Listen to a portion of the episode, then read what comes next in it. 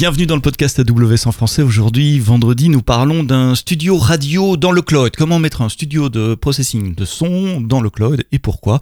On vous explique tout ça, c'est dans le podcast en français. C'est parti, c'est maintenant.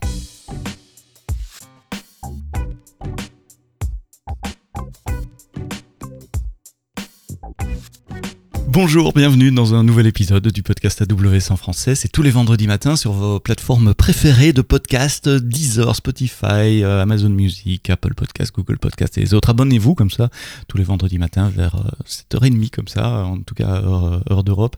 Vous recevrez le euh, nouvel épisode. Aujourd'hui, j'ai le plaisir d'accueillir deux personnes, une fois n'est pas coutume, Benjamin Lardinois, cofondateur de la société OnHertz et Jérôme Doge, cofondateur également d'un partenaire AWS qui s'appelle Neco Technology. Je vais commencer par toi, Benjamin. Mettre un studio de radio dans le cloud, pourquoi?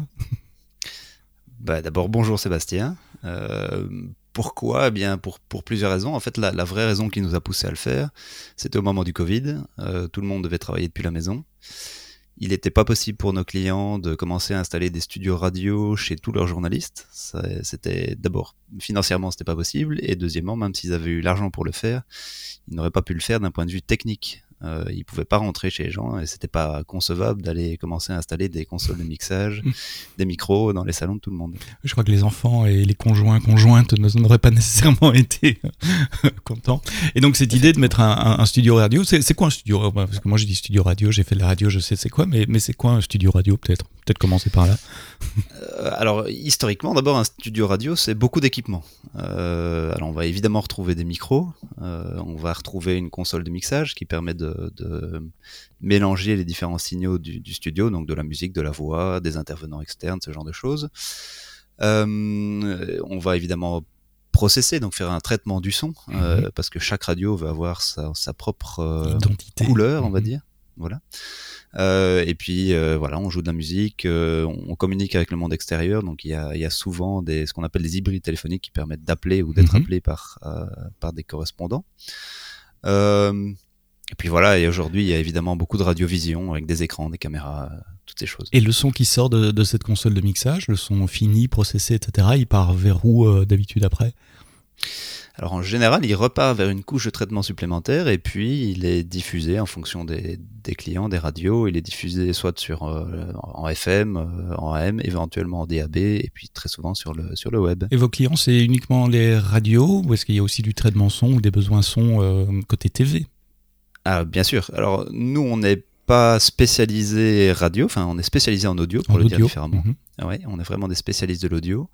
Euh, et donc, ça veut dire qu'on travaille avec des radios et avec des TV. Alors, aujourd'hui, chez AWS, les services qui sont déployés sont plutôt orientés radio. Euh, mais par exemple, on vient de refaire euh, toute l'installation technique pour Canal Plus en France, leur nouveau bâtiment. Euh, ils utilisent notre moteur audio. Et l'utilisation qui est faite, c'est l'utilisation principale ou une, utilisation euh, d'appoint? Enfin, quels sont les use cases? Quand on voit des images de studio radio, et maintenant c'est facile de les voir avec les, caméras qu'il y a dans tous les studios de radio, euh, on voit toujours l'écran de console, les invités. Je regardais la matinale ce matin d'une grande radio périphérique française. voilà, donc quel est le complément Est-ce que, est que votre solution vient en complément, en remplacement? Enfin, quels sont les cas d'usage de cette solution pour les professionnels? Alors effectivement, nous, on a pris le, parti depuis le début où on a créé Honorts, donc il y a, il 5 ans maintenant. Euh, on s'est dit, ok, c'est pas possible qu'en 2018 à l'époque, on continue à produire de la radio, de la TV avec autant de moyens techniques, hardware euh, dédiés que ce qu'on faisait il y, a, il y, a, 20 ou 30 ans ou 40 ans. Euh, donc on s'est dit, bon, il y a certainement moyen de simplifier ça. pour le simplifier, on va transformer tout ça en, logiciel, en software. Euh, ce qui va nous permettre euh, pas mal d'avantages. Le premier, c'est qu'on peut donner des interfaces aux utilisateurs qui sont beaucoup plus personnalisées. Mhm. Parce que bon, une console radio, c'est une console, enfin hardware, en tout cas, c'est une console.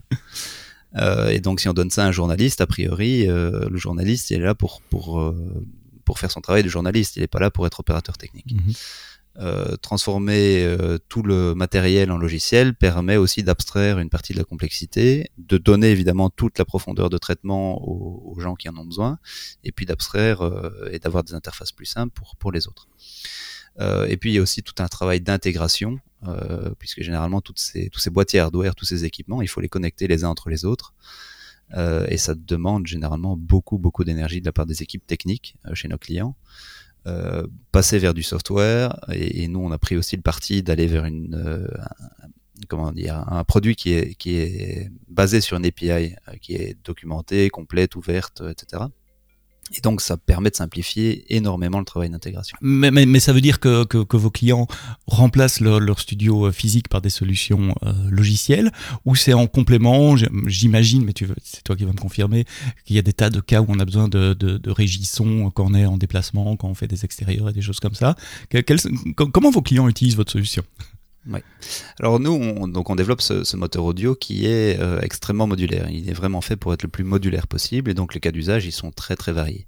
On fait effectivement des studios radio traditionnels. Euh, donc euh, prenons le cas de, RTL ici en Belgique. Ils ont leurs nouveaux studios radio sont basés sur notre moteur, audio. il y a évidemment les, cas d'utilisation cloud. On parlera, j'en suis sûr, plus tard de, des studios qui tournent chez AWS. Euh, et donc, par exemple, des groupes comme euh, Radio France Internationale, RFI, euh, utilisent ces, ces studios-là.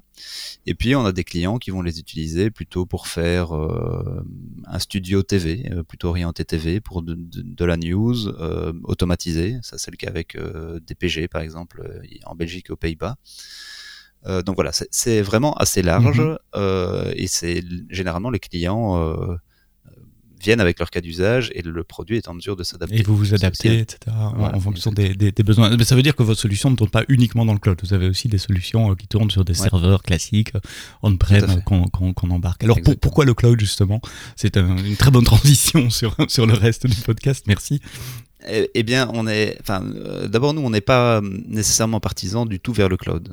on pense qu'il y a des cas d'usage qui se prêtent bien au cloud et d'autres qui se prêtent moins bien au cloud. Tu peux en donner des exemples Ouais. Euh, si on veut faire un studio radio ou, euh, je sais pas moi, la matinale d'une radio par exemple, où tous les animateurs vont se retrouver au même endroit euh, tous les matins, autour de la même table, voilà, ça n'a pas beaucoup de sens d'aller mettre toute la couche de processing dans le cloud. ça induit évidemment une, une, latence supplémentaire puisqu'il faut envoyer le flux vers le cloud, le traiter puis le ramener on-prem. Donc dans ce cas-là, nous on pense que ça n'a pas beaucoup de sens d'aller vers le cloud. Euh, par contre, euh, prenons un autre exemple, euh, ce qui est déployé aujourd'hui chez AWS, très souvent, c'est pour des cas où il y a ce qu'on appelle de la contribution, donc des contributeurs externes, soit des journalistes qui sont pas dans le studio principal, soit des invités, monsieur et madame tout le monde, qui peuvent appeler ou être appelés par, par les équipes radio. Euh, et donc dans ce cas-là, par contre, ça a beaucoup de sens, puisque les gens ne sont pas euh, au même endroit, on va simplement centraliser tous les flux et les ramener vers le cloud et, tout produire euh, à ce moment-là dans le cloud. J'imagine un cas d'usage aussi, c'est le, le, le, disaster recovery, le, cas de, le studio de secours. on, a vu récemment, c'était il y a quelques années, euh, je, peux les citer parce que c'était dans, dans, oui, dans, dans, toute la presse, c'était TV5 Monde qui s'est mhm. fait assez, assez, méchamment hacker. Euh, votre solution pourrait être une solution de secours également pour, pour ces cas-là? Bien sûr. Euh, alors pour, pour, plusieurs raisons. La première évidemment, c'est que c'est une infrastructure AWS qui est séparée de l'infrastructure principale du client. Euh, et donc ça veut dire que même si leur infrastructure principale est soumise, enfin est, est hackée, euh, ils peuvent toujours accéder à mhm. AWS. Euh, bon, dans AWS, il y a aussi tous des mécanismes qui permettent de déployer dans différentes régions, etc. Enfin, donc euh, voilà, il y, a moyen de se prémunir aussi de ce côté-là. et puis avec quand même un gros avantage, c'est que cette solution cloud, elle peut être utilisée tous les jours. C'est ce que fait par exemple encore une fois RFI, et en même temps être utilisée dans un cas de, de disaster recovery. ça veut dire qu'il faut pas entraîner et former les équipes à utiliser des outils différents. Oui, ce sont les mêmes outils. Ce mhm. sont les mêmes outils. Et il ne faut pas négliger cette partie-là qui est la formation, parce que c'est très bien de se dire on a une solution de backup euh, quelque part. Si personne ne sait l'utiliser. si personne ne sait l'utiliser, ça pose un gros problème. Donc là, le, fait de pouvoir euh, utiliser en cas de problème la, même solution qu'on utilise euh, tous les jours ou très régulièrement, c'est un gros avantage évidemment. Alors comment ça marche euh, sous le capot et peut-être euh, j'aime bien partir ben, de l'expérience utilisateur. Je, suis journaliste distant avec des invités, etc. Je me connecte, je suppose, à une, console web. Est-ce que tu peux nous expliquer les, flux, le flux audio, enfin comment ça marche, quelles sont les principales étapes de, traitement? Puis on verra avec Jérôme après comment ça marche en termes techniques. Quels sont les services AWS qui sont utilisés pour implémenter cette solution? Oui. Alors, euh, dans notre cas, c'est assez simple. On a une plateforme qu'on appelle le Hub, euh, sur lequel on a des, des utilisateurs qui sont euh, enregistrés. on peut aussi y connecter un SSO, etc. Donc, ça, toute la partie mhm. enregistrement des utilisateurs est, est simplifiée. et puis, ces utilisateurs, ils ont des droits d'accès potentiellement à des studios. Donc voilà, imaginons que, tu es un journaliste, euh, que tu es enregistré sur un studio, donc tu peux t'y connecter. En fait, tu vas simplement utiliser un navigateur euh, internet, euh, ton, joli micro que tu utilises habituellement et puis ton, casque. et nous, on va te connecter pour le coup en, en WebRTC vers, vers le studio. Et puis, si tu veux avoir des invités, eh bien, ces invités, tu peux leur envoyer une invitation très très simple, très très simplement. Euh, juste en, en, renseignant évidemment leur, adresse email, euh, en définissant une période de temps dans laquelle ils peuvent se connecter, parce que tu n'as pas envie que tout le monde se connecte euh, de manière intempestive dans le studio. Et c'est quoi C'est une URL où ils peuvent cliquer et... Exactement, c'est une URL qui est qui est présignée, donc qui mhm. est sécurisée, c'est un lien unique. Euh, qui vont recevoir dans leur boîte mail. Il leur suffit de cliquer dessus, alors qu'ils soient sur leur téléphone ou, ou sur leur ordinateur ils vont pouvoir se connecter au studio euh, pour peu qu'ils soient dans, le, dans la bonne euh, tranche horaire, dans le bon intervalle mhm. de temps. Euh, le gros avantage aussi de, de, cette solution WebRTC par rapport à la téléphonie, c'est qu'en téléphonie, généralement, bon, je, je, passe les détails techniques, mais il y a des contraintes au niveau des serveurs et des codecs qui sont acceptés, et donc on a une qualité audio qui est vraiment pas terrible. Euh, alors qu'en WebRTC, bah, c'est ce qu'on utilise ici pour, pour l'enregistrement du podcast, par exemple. Euh, je pense qu'on personne ne saurait dire si on est dans la même pièce ou si on est les uns et les autres euh, chez nous. Oui, finalement, la qualité dépend du micro qu'on a euh, de son côté, pas tellement de, du canal de transmission euh, qui est entre, entre les deux. donc, le journaliste voit une console de mixage simplifiée, il peut, il peut faire inviter une ou plusieurs personnes. le studio enregistre ou peut diffuser en direct les deux? Alors, ce sont des studios aujourd'hui qui sont plutôt faits pour, pour les émissions directes. Ah, pour le direct. Euh, non, pour le, justement pour, pour le direct. Mhm. euh, alors, il y a, à côté de cette partie euh, interaction entre personnes et, différents micros, il y a aussi une, partie euh, conduite audio, donc jouer la possibilité de jouer de la musique ou des sons. évidemment, tout le traitement du son, puisque finalement, fait, c'est quand même ça mhm. notre spécialité. Hein. c'est pas le tout de ramener un signal vers le cloud, on, on y applique tout un traitement alors euh, des, filtres, euh, des dynamiques, euh, ce genre de choses. Donc là, ça s'adresse plutôt aux, ingénieurs du son. donc vous avez des profils ingénieurs du son dans, vos équipes aussi? Oui, bien sûr, mhm. bien sûr, évidemment. Donc mon, associé Renaud, lui, comme il dit toujours, il, a attrapé la maladie quand il était petit. Mhm.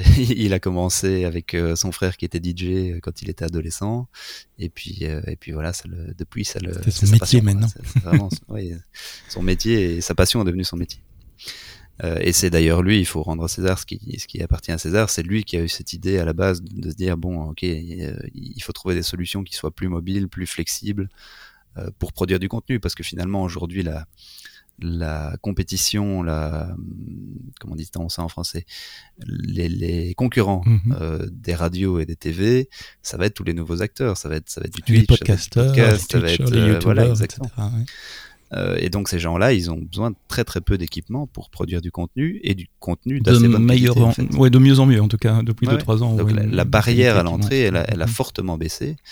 Et donc se dire, euh, bon à l'époque encore une fois quand on a commencé en 2018, euh, pour prendre certains exemples, on avait des clients quand ils allaient faire une émission en extérieur, ça demandait à peu près 150 000 euros d'équipement. Mhm. Il y avait la camionnette, il y avait la console, enfin il y avait, tout ça. J'ai fait ça quand j'étais jeune, aller mettre un point avec un petit émetteur FM, une antenne qui repointait pour faire la liaison avec le studio principal, etc. Ouais, mais c'est demandé de, de l'équipement. Et donc la réalité économique, c'est de se dire bon si à chaque fois qu'on doit faire un extérieur, il faut mobiliser 150 000 euh, mhm. euros, et encore ça c'est une émission de radio, si on mhm. fait de la télé, euh, c'est encore beaucoup plus. Euh, c'est pas nécessairement viable, euh, ça n'a porte pas la flexibilité qui, qui, est attendue. Ça permet évidemment de sortir beaucoup moins souvent parce que, encore une fois, c'est toujours la même chose. Hein, des équipements assez compliqués, ça veut dire qu'il faut envoyer une équipe. Euh, qu'il faut envoyer euh, bah, des opérateurs techniques, euh, des journalistes, etc.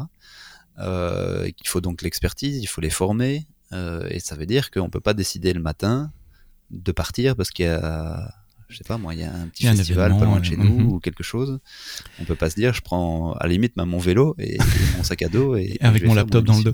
Et le, le, son une fois qu'il est processé, euh, j'ai deux questions sur le processing du son. Vous faites vos algorithmes vous-même ou vous utilisez des briques commerciales du, du, marché? Non non, on, fait tout nous-mêmes. Donc vous traitez les, les, les signaux euh, son euh, bruts, vous écrivez du code, ah oui, Ça, on en écrit par, Beaucoup de par milliers de lignes. Euh, et ce son du studio, il, retourne comment euh, vers la régie principale ou vers le studio principal euh, on-prem? Alors là, on utilise, en fait, on, en radio, ils utilisent ce qu'ils appellent un codec, mhm. qui en fait, un encodeur de la radio est un boîtier mhm. hardware mhm. qui reçoit un flux audio sur IP et qui ensuite est, comme je le disais tout à l'heure, donc il y a le studio et puis il y a encore généralement une couche de processing final qui est appliquée pour, pour vraiment appliquer la couleur de, la radio. Euh, et donc nous simplement on fait la même chose, euh, sauf que notre codec à nous il est pas hardware, il est, entièrement software comme tout le reste. Mhm. Alors merci d'avoir expliqué euh, le, flux et le, cas d'utilisation de studio déporté dans le cloud pourquoi AWS et quelle est l'architecture en dessous euh, Je sais pas. Pourquoi AWS Je sais pas lequel des deux d'entre vous peut répondre. Euh, pourquoi AWS Je vais peut-être y répondre mhm. parce que c'est nous qui avons fait le choix. Euh, alors, quand on a commencé, il faut, il faut d'abord préciser, et c'est vraiment la raison pour laquelle on a commencé à travailler avec Jérôme et avec Neko Technologies, c'est que nous, on n'était certainement pas, quand on a commencé à faire ça, on n'était pas du tout spécialiste du cloud. Mhm. C'était spécialiste, du son. Mm, c'était votre métier. exactement. Mhm. Tout fait. Euh, et donc on devait choisir euh, où déployer notre solution. Euh, c'était un des premiers éléments vraiment importants. parce que ça définit évidemment aussi une partie de la stack technologique. et donc on a regardé les différentes possibilités qui s'offraient à nous et on est vite arrivé à la conclusion que AWS était le, fournisseur qui avait l'air d'être le plus avancé sur tout le traitement des médias et sur tous les workflows médias. donc ça c'était relativement clair. Euh, et donc à partir de là, on s'est dit bon ok, on, choisit AWS principalement pour ça. Euh, par contre, il faut qu'on trouve quelqu'un qui puisse euh, nous aider à naviguer mhm. dans la technologie, et c'est pour ça qu'on a fait appel à Neko. Et alors Neko, vous êtes partenaire AWS. Quelle architecture vous avez proposé pour implémenter ces cas d'utilisation? Oui. mais donc en fait, pour revenir à l'histoire de, Benjamin, donc il, euh, vient en disant ben voilà on a euh, ce, studio qui se présentait au début sous la forme d'un exécutable Windows. Et donc tout d'abord il y a eu ce travail préparatoire euh, avec eux euh, où on a ben, en fait découpé. Pourquoi? Parce que bien que c'était un exécutable derrière comme Benjamin l'avait précisé ben, c'était déjà découpé avec une API leur moteur son et, euh, une DB par exemple. Et donc ici, ben, on a redécoupé euh, pour euh, faire tourner et isoler, on va dire, le moteur. Et alors, comment, comment ça tourne maintenant sur AWS ben, Le moteur, on le fait tourner sur une EC2. Euh, une EC2 assez, assez classique, on va dire. Donc le moteur, c'est vraiment le, la console de, de, mixage, c'est cette application, c'est à la fois l'interface graphique et à la fois le, le processing, le, mélange, c'est correct ou, ah, c'est plus séparé que ça? c'est beaucoup plus séparé que ça. C'est euh, en effet tout ce qui est processing du son, mais euh, aussi ce qui va accueillir le WebRTC. Si je simplifie à mhm. l'extrême, c'est ça. Euh, pourquoi? Parce que justement, l'interface graphique avant, elle était unie, mais justement, on l'a, on l'a, on l'a découplée. Et en fait, l'interface graphique, c'est quoi? C'est ben, comme tu te connectes avec un, un navigateur, c'est un, un, site web, on va dire traditionnel. Euh, on l'a juste transformé pour être certain qu'il puisse être euh, totalement statique, cette console, euh, donc ce site web. et donc du coup, ben, ça nous a déjà permis de découper entre deux services. Le moteur tourne sur, sur une EC2 et la console de mixage, le site web, tourne sur un classique S3 et CloudFront pour vu qu'il est totalement statique. Et donc après, ben, il nous manquait le lien entre les deux, c'est-à-dire, ben, en fait, il faut savoir appeler cette fameuse API, mais on n'a pas envie que n'importe qui appelle mhm. l'API de tous les studios. Et donc en fait, ce qu'on a fait, c'est qu'on a déporté une partie de l'API euh, vers API Gateway et Lambda, euh, ce qui nous a permis, euh, donc on, a pu reprendre très facilement leur bloc, et alors ça nous a permis de quoi? De rajouter la couche d'authentification, et notamment grâce à Cognito. Et donc Cognito, ça nous apporte quoi? Cette couche d'authentification avec des credentials ben, short-lived, c'est-à-dire voilà, elles ne sont pas disponibles à l'infini. et non, seulement ça nous a permis ça, mais ça a permis aussi euh, de, donc de, de, gérer tous les utilisateurs assez facilement grâce à Cognito. Et notamment bah, par exemple le, single sign-on on a pu l'intégrer euh, grâce euh, grâce aussi euh, à Cognito. Et donc du coup on se retrouvait après ces étapes de transformation avec on va dire trois blocs. Le moteur sur l'EC2 les, tout ce qui est call API via API Gateway Lambda authentifié via Cognito. Et alors en serverless exactement. Et et le, site serait S3 plus CloudFront. Et donc en fait, bah, à part le, le, moteur du studio qui lui ne peut pas être serverless parce que bah, il accueille du WebRTC et il fait du processing son, donc on peut pas trop se le permettre. Le reste est devenu serverless. Quoi. Donc, ça, c'est un peu comment ça. Donc il y a eu quand même un, un, travail euh, d'architecture, de, de, de, réécriture, de séparation des différents blocs de la solution. Et ça, ça s'est fait euh, avec vous, Benjamin. C'est vos développeurs aussi qui ont, qui ont travaillé là-dessus. Oui, bien sûr. Mhm. euh, donc entre temps, on a aussi engagé euh, des devs, notamment un dev full stack. Qui, qui, nous aide sur cette partie-là. Euh, et puis évidemment, le produit continue à évoluer. On, migre de plus en plus. Bon, d'abord, on, on, implémente du, du CI/CD, ce genre de choses. Euh, donc euh, c'est pas juste euh, c'est pas juste le passage vers le cloud, c'est aussi toute cette toute cette logique de, déploiement et de, mise en production qui, évolue au fur et à mesure du temps. Oui, de changer cette mentalité radio on-prem, de dire voilà, j'ai un serveur, je mets mon application dessus, c'est une application Windows, à la, à la cloudifier en quelque sorte, à, séparer l'API du moteur, de l'authentification, etc. Euh, Est-ce que c'est une infrastructure que vous dupliquez pour euh, chacun de vos clients ou vous travaillez plutôt en mode SaaS sur votre compte AWS non, pour l'instant, on travaille sur notre, notre propre compte AWS. Euh, il n'est pas exclu qu'on puisse déployer euh, chez certains clients, mhm.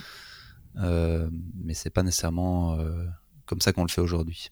Oui, et puis vos clients sont pas nécessairement tous des clients euh, AWS. Canal Plus, ils communiquent beaucoup euh, là-dessus. beaucoup qui le sont. Mais, mais, mais, mais, enfin, voilà, il faut être ouvert aux autres, à, vos autres clients également. Euh, mais, vous dupliquez l'infrastructure, enfin, vous mutualisez l'infrastructure, vous la dupliquez? Je veux dire, chaque, chaque client a, a son serveur C2 avec son stack à lui, euh, ou plusieurs clients partagent le même, le même stack? Non, ça serait malvenu que les différents clients euh, se retrouvent à utiliser les mêmes ressources et que les DB soient partagés. Et que, voilà.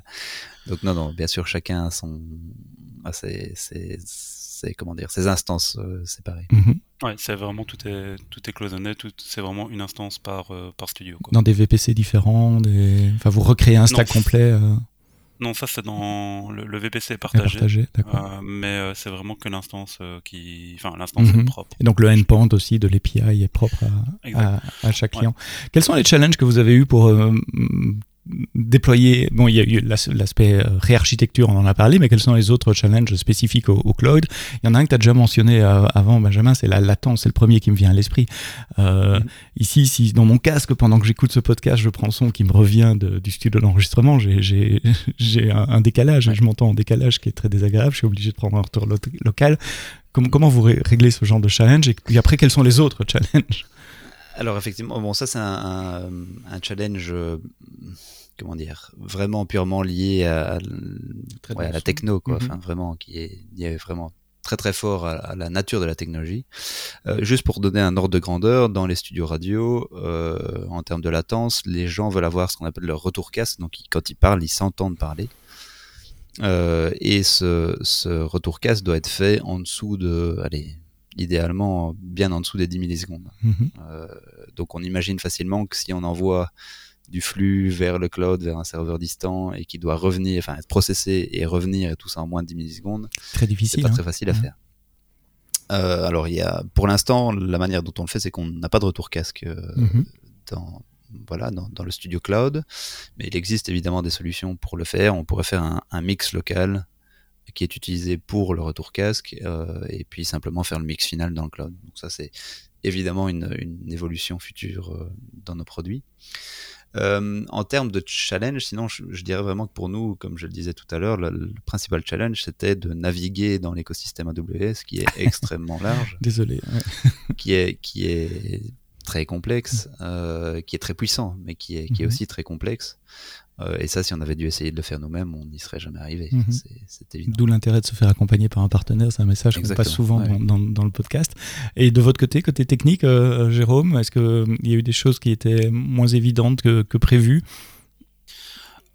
Oui, ben, au final, faire tourner les, les, les WebRTC, je veux dire, out of the box, et les authentifier, ça, ça a été un gros challenge. donc, parce que du coup, ben, à nouveau, on voulait pas que n'importe qui puisse se connecter sur n'importe quel studio. Et donc, on a dû rajouter aussi le mécanisme d'authentification pour démarrer les flux WebRTC.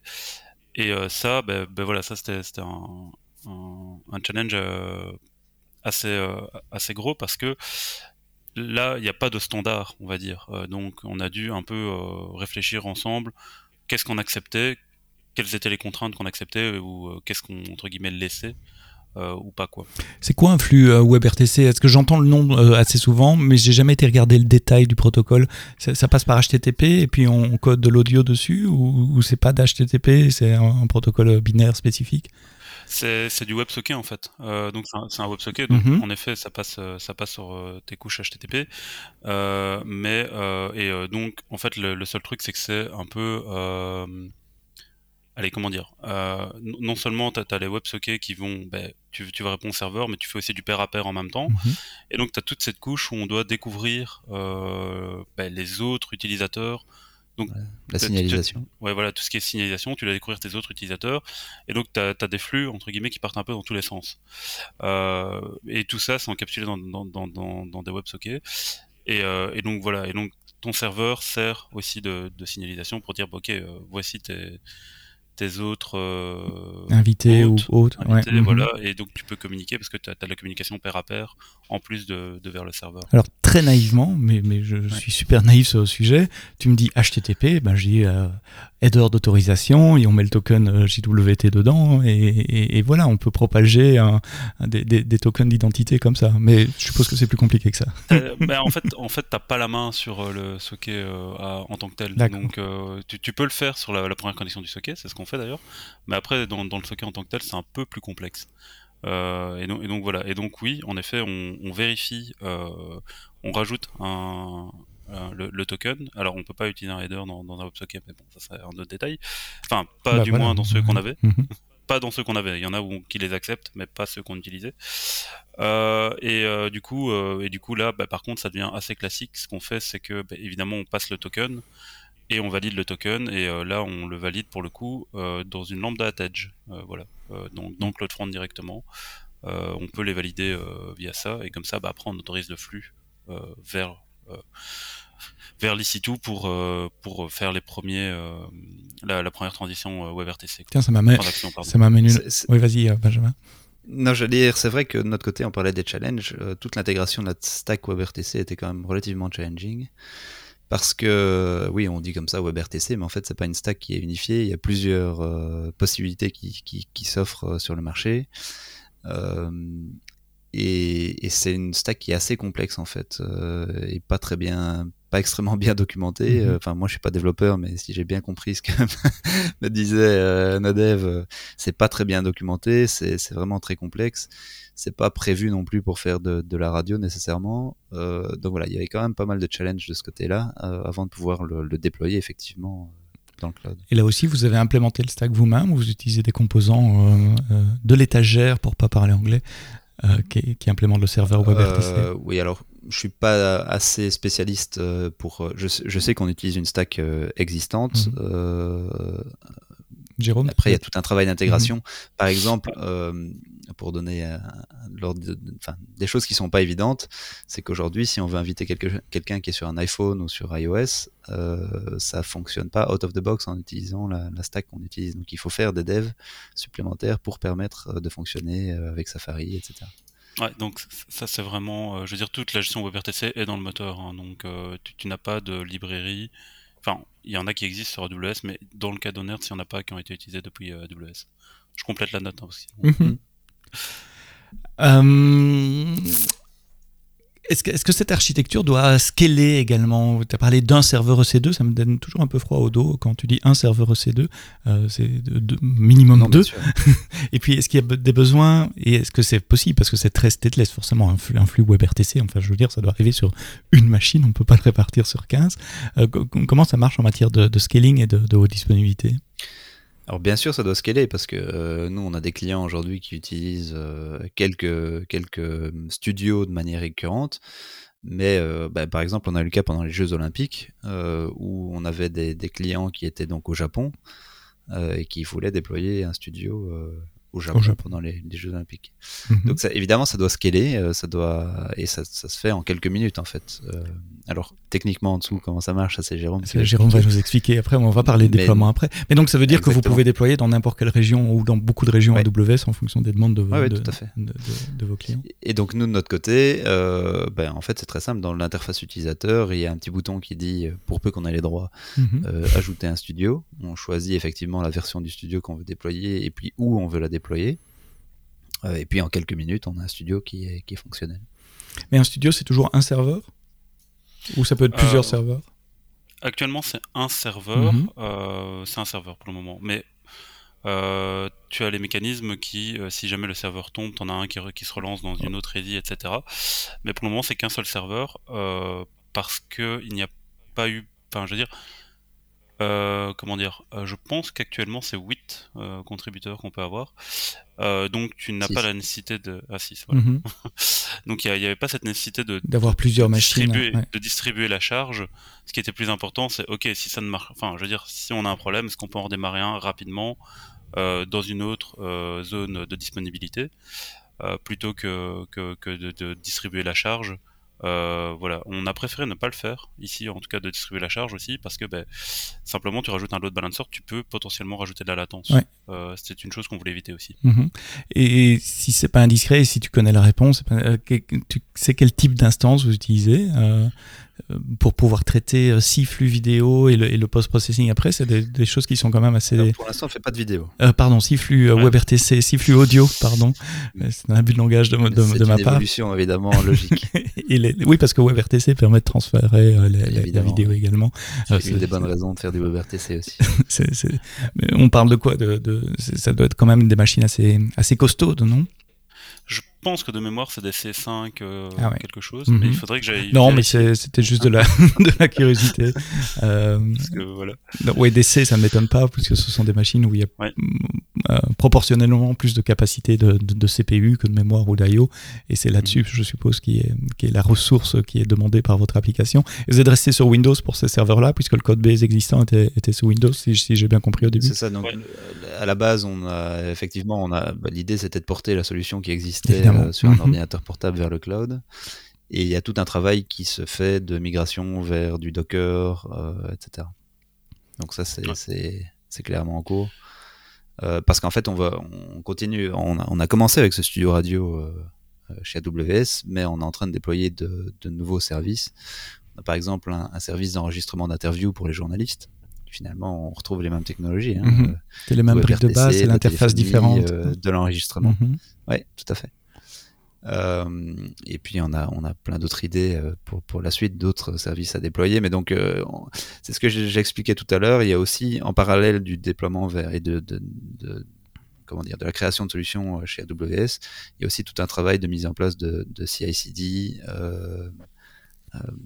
et donc de, oui, vraiment de, de, comment dire, rendre tout ça sassifier en fait un petit peu la solution.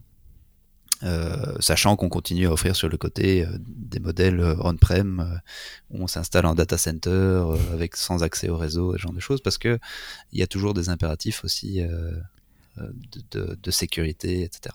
de latence. D'ailleurs, j'ai oublié de de latence pour être euh, proche du studio, comme, comme, on disait tout à l'heure. C'est, mais, mais, cette solution on-prem bénéficie aussi des changements d'architecture qui sont faits pour le cloud ou dans, dans le cloud, donc ça se cross-pollinise. Euh, oui, oui, évidemment. donc c'est une, une, seule et même techno qu'on déploie dans plusieurs endroits. Et, j'ai oublié de le signaler tout à l'heure, mais dans les, dans les gros bénéfices aussi de pouvoir euh, se déployer dans le cloud, il y a toute la question de sécurité pour, pour nos clients. On parlait du disaster recovery.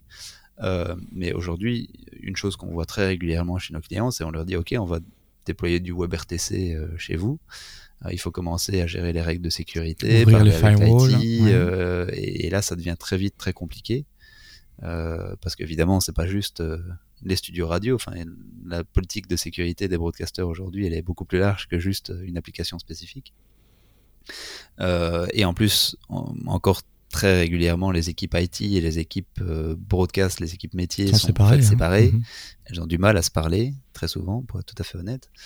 en tout cas, elles parlent pas, elles n'ont pas les mêmes objectifs, et donc c'est parfois des des objectifs contradictoires. fonctionner tout le monde. Voilà. Dans certains cas, elles sont même carrément outsourcées, alors là, c'est encore beaucoup plus compliqué. Euh, mais donc, un des gros avantages de se déployer dans une infrastructure tierce euh, comme AWS, c'est de dire, ben voilà, on gère toute cette partie-là nous-mêmes, il n'y a pas d'impact, vous, sur votre politique de sécurité euh, on-prem, et, euh, et, vous avez, voilà, mettez-vous dans le fauteuil, installez-vous dans votre chaise et euh, utilisez le service il n'y a rien à faire. Et ça simplifie les discussions avec les, les, équipes ça IT. Simplifie beaucoup les discussions. Alors, tu as dit qu'en un clic euh, euh, dans la console, si on a les, les, autorisations, on peut créer un studio dans une des 31, je perds un peu le compte, 30, 31 régions euh, AWS. Pour ça, il faut automatiser la création de l'infrastructure, il faut écrire des scripts, etc. Quelles sont les technologies, Jérôme, que vous utilisez pour le, le déploiement de cette infrastructure? Eh ben donc en fait, donc tout toute l'infrastructure ici euh, pour euh, Nubo euh, et tout ce qui a été fait pour Runert est déployé via en, infrastructure as code via CDK, donc le Cloud Development Kit, qui est, on va dire, la surcouche que AWS a développé en open source à CloudFormation. Ça permet d'écrire ben, en TypeScript ou en Python plutôt que d'écrire directement en, YAML ou en JSON.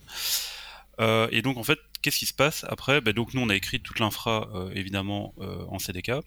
Et alors on l'a déployé automatiquement via euh, le service de CI/CD de AWS qui s'appelle euh, Code Pipeline. Donc la CDK permet d'ailleurs de faire ce que appellent des CDK pipeline.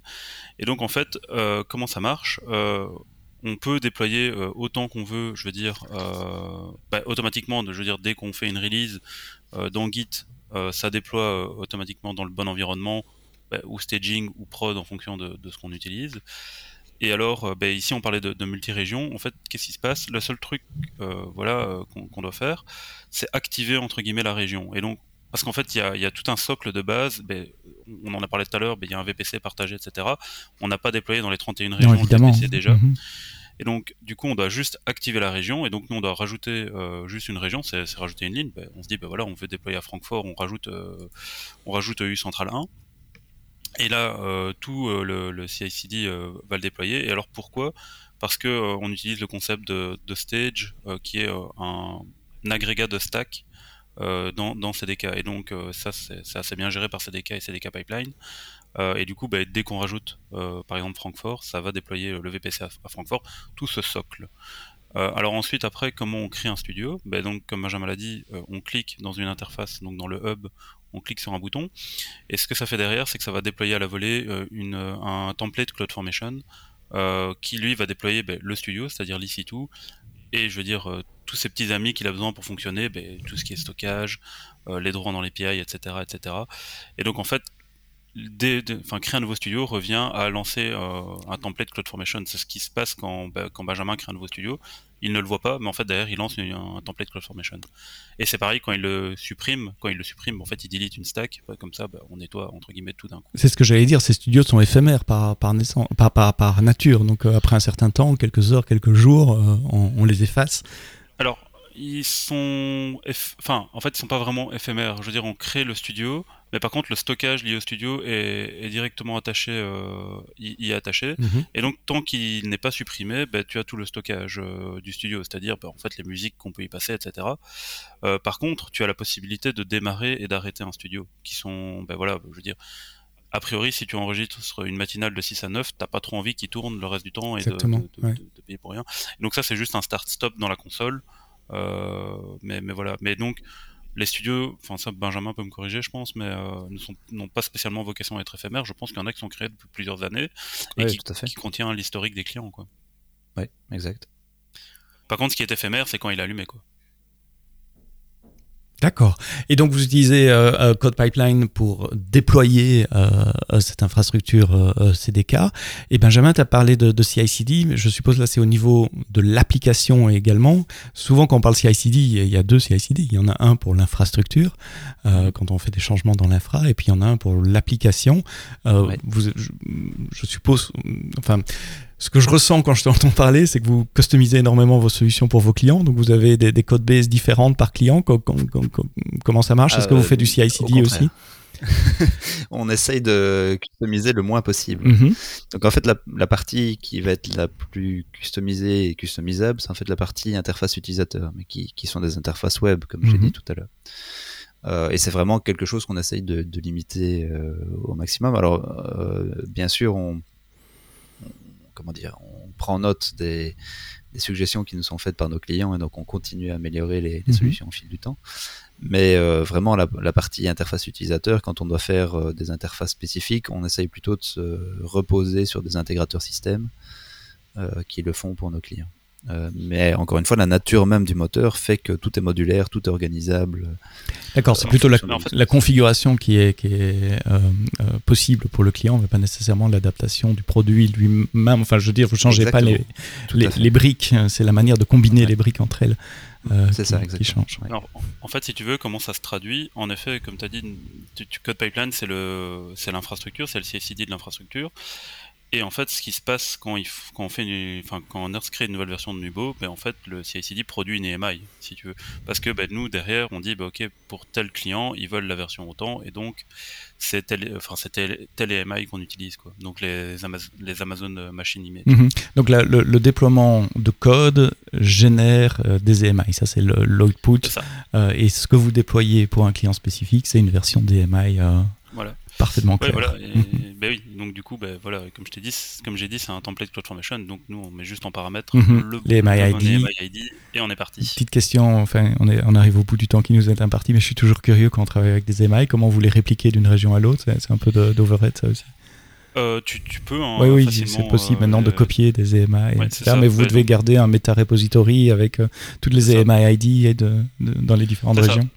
C'est ça. Donc en fait, ce qu'on fait, c'est on a une région, on va dire principale mhm, de référence, qui est, l'Irlande, euh, où sont déployées les, images, on va dire maîtres, et puis mhm. après on, autorise simplement euh, via, je pense que c'est un script, euh, mais mhm. je pense qu'on pourrait l'automatiser avec, je pense que CloudFormation le supporte maintenant, mais je veux dire c'est un script qui, ben, en fonction de toutes les régions qu'on a autorisées, on va dupliquer, et ensuite nous on stocke, on va dire ces métadatas entre guillemets dans une DynamoDB, ce qui permet euh, dans la console, ben, quand on fait un call API, de lister toutes les régions et de lister toutes les EMI euh, disponibles. Donc les versions des logiciels qui sont disponibles dans, dans, chaque région. Comment vous voyez le, futur? Maintenant que vous y êtes, vous êtes en production, vous avez des clients. Euh, double question, le futur côté business de l'aspect cloud pour Benjamin et futur de l'architecture technique pour Jérôme. On commence peut-être par le business alors la, dernière, euh, bon nous on a, on a commencé à lancer cette solution en 2020 euh, pour adresser spécifiquement le Covid. Euh, maintenant ce qu'on voit aussi depuis 2020 c'est qu'il y a pas mal de broadcasters qui essayent de faire vraiment de la, production cloud, on va dire à plus grande échelle. et donc il y a un besoin maintenant de mixage audio dans le cloud. Et aujourd'hui, il y a plein de solutions qui font de la vidéo, il n'y en a pas vraiment qui font de l'audio, si ce n'est évidemment Nerd, c'est notre moteur Artisto qui, permet de, faire tout ça. Euh, donc ça définitivement sont des, choses qui sont en train d'être euh, testées, déployées et de plus en plus répandues. Euh, et puis comme je le disais, on, a plein d'idées de, services qu'on peut, peut lancer dans le cloud et qui auraient beaucoup de sens. je parlais du, par exemple d'enregistrement d'interviews pour des journalistes. Mm-hmm. Euh, voilà, il y, en a d'autres. On peut faire du ce qu'on appelle du sports commentary, donc des commentaires sportifs. Euh, enfin voilà, il y a une série de cas d'usage qui sont possibles euh, et qu'on a en tête évidemment. Et côté technique, Jérôme? Côté technique, une chose qu'on voudrait bien faire évoluer, et donc c'est là où j'ai un peu, j'ai été un peu les embêter. c'est, ben, on, on l'a dit, pour le moment ça tourne sur des sites Windows. Et euh, donc, euh, bah, ils ont développé une version Linux euh, due à cette impulsion, parce que je leur ai dit, bah, voilà, si déjà on veut sauver un peu de, au niveau des coûts, bah, mhm. Linux coûte moins cher à faire tourner que Windows, surtout qu'on n'utilise pas vraiment totalement Windows dans ce qu'on fait. Je veux dire, on plus maintenant. Au début, c'était pour l'interface utilisateur. maintenant qu'elle est séparée, il a plus de raison. C'est ça. Il n'y a pas d'interface du tout. On se connecte mhm. pas en RDP dessus ou quoi. Donc, ça, ça faisait pas trop sens. Et donc, cette évolution mène naturellement vers. Euh, Honor, a développé une version on va dire compatible Linux et nous l'évolution qu'on va faire ben, on va porter ça vers des sites Linux et on veut aller plus loin, c'est-à-dire on voudrait euh, que ça tourne dans du, dans du Docker en fait, hein, directement. Hmm. Et donc, euh, ben, au lieu d'avoir des sites qui se lancent à la volée, en fait, au final, on ne lance que, que des containers et voilà, et je veux dire, bah, après, bah, toute la logique reste la même. Je veux dire, au lieu des EMI, on joue avec des images Docker. Un peu plus flexible, ça démarre plus rapidement, etc. Voilà, ça c'est aussi un gros argument. Mhm. Mais... Et en fait, cette version Docker, elle existe déjà. Euh, c'est juste qu'il y a 24 heures dans une journée. oui, voilà. On peut pas mener tous les chantiers de fond, mais, mais en fait, bon, voilà, c'est la logique même de, de l'évolution hein, de, de, de, la plateforme. Euh, et toujours avec ma curiosité, euh, c'était écrit en, quel langage? C'était facile de, passer de, Windows à Docker Linux? Euh, oui, parce qu'en fait, le, moteur en lui-même, c'est du C++. Euh, donc, c'est vraiment, c'est plutôt tout ce qui est périphérique, mhm. euh, les, chemins d'accès au dossier, ce genre de choses. Mhm. Euh, qu'il faut modifier, mais sinon le, cœur du moteur en lui-même, il est, cross-platform, ça, ça pose pas de problème. Donc vous aviez fait les bons choix techniques au départ qui vous permettent de, de porter sur euh, euh, différentes plateformes.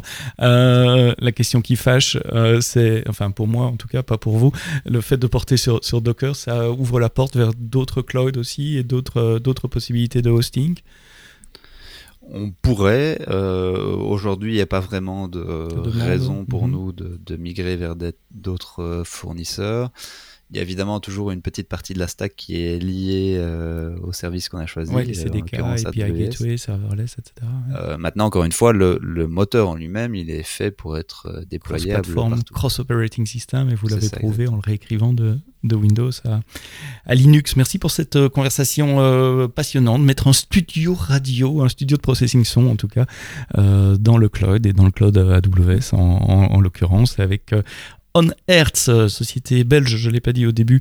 Euh, on était euh, trois francophones de Belgique dans ce podcast. Benjamin Lardinois, cofondateur de On Hertz.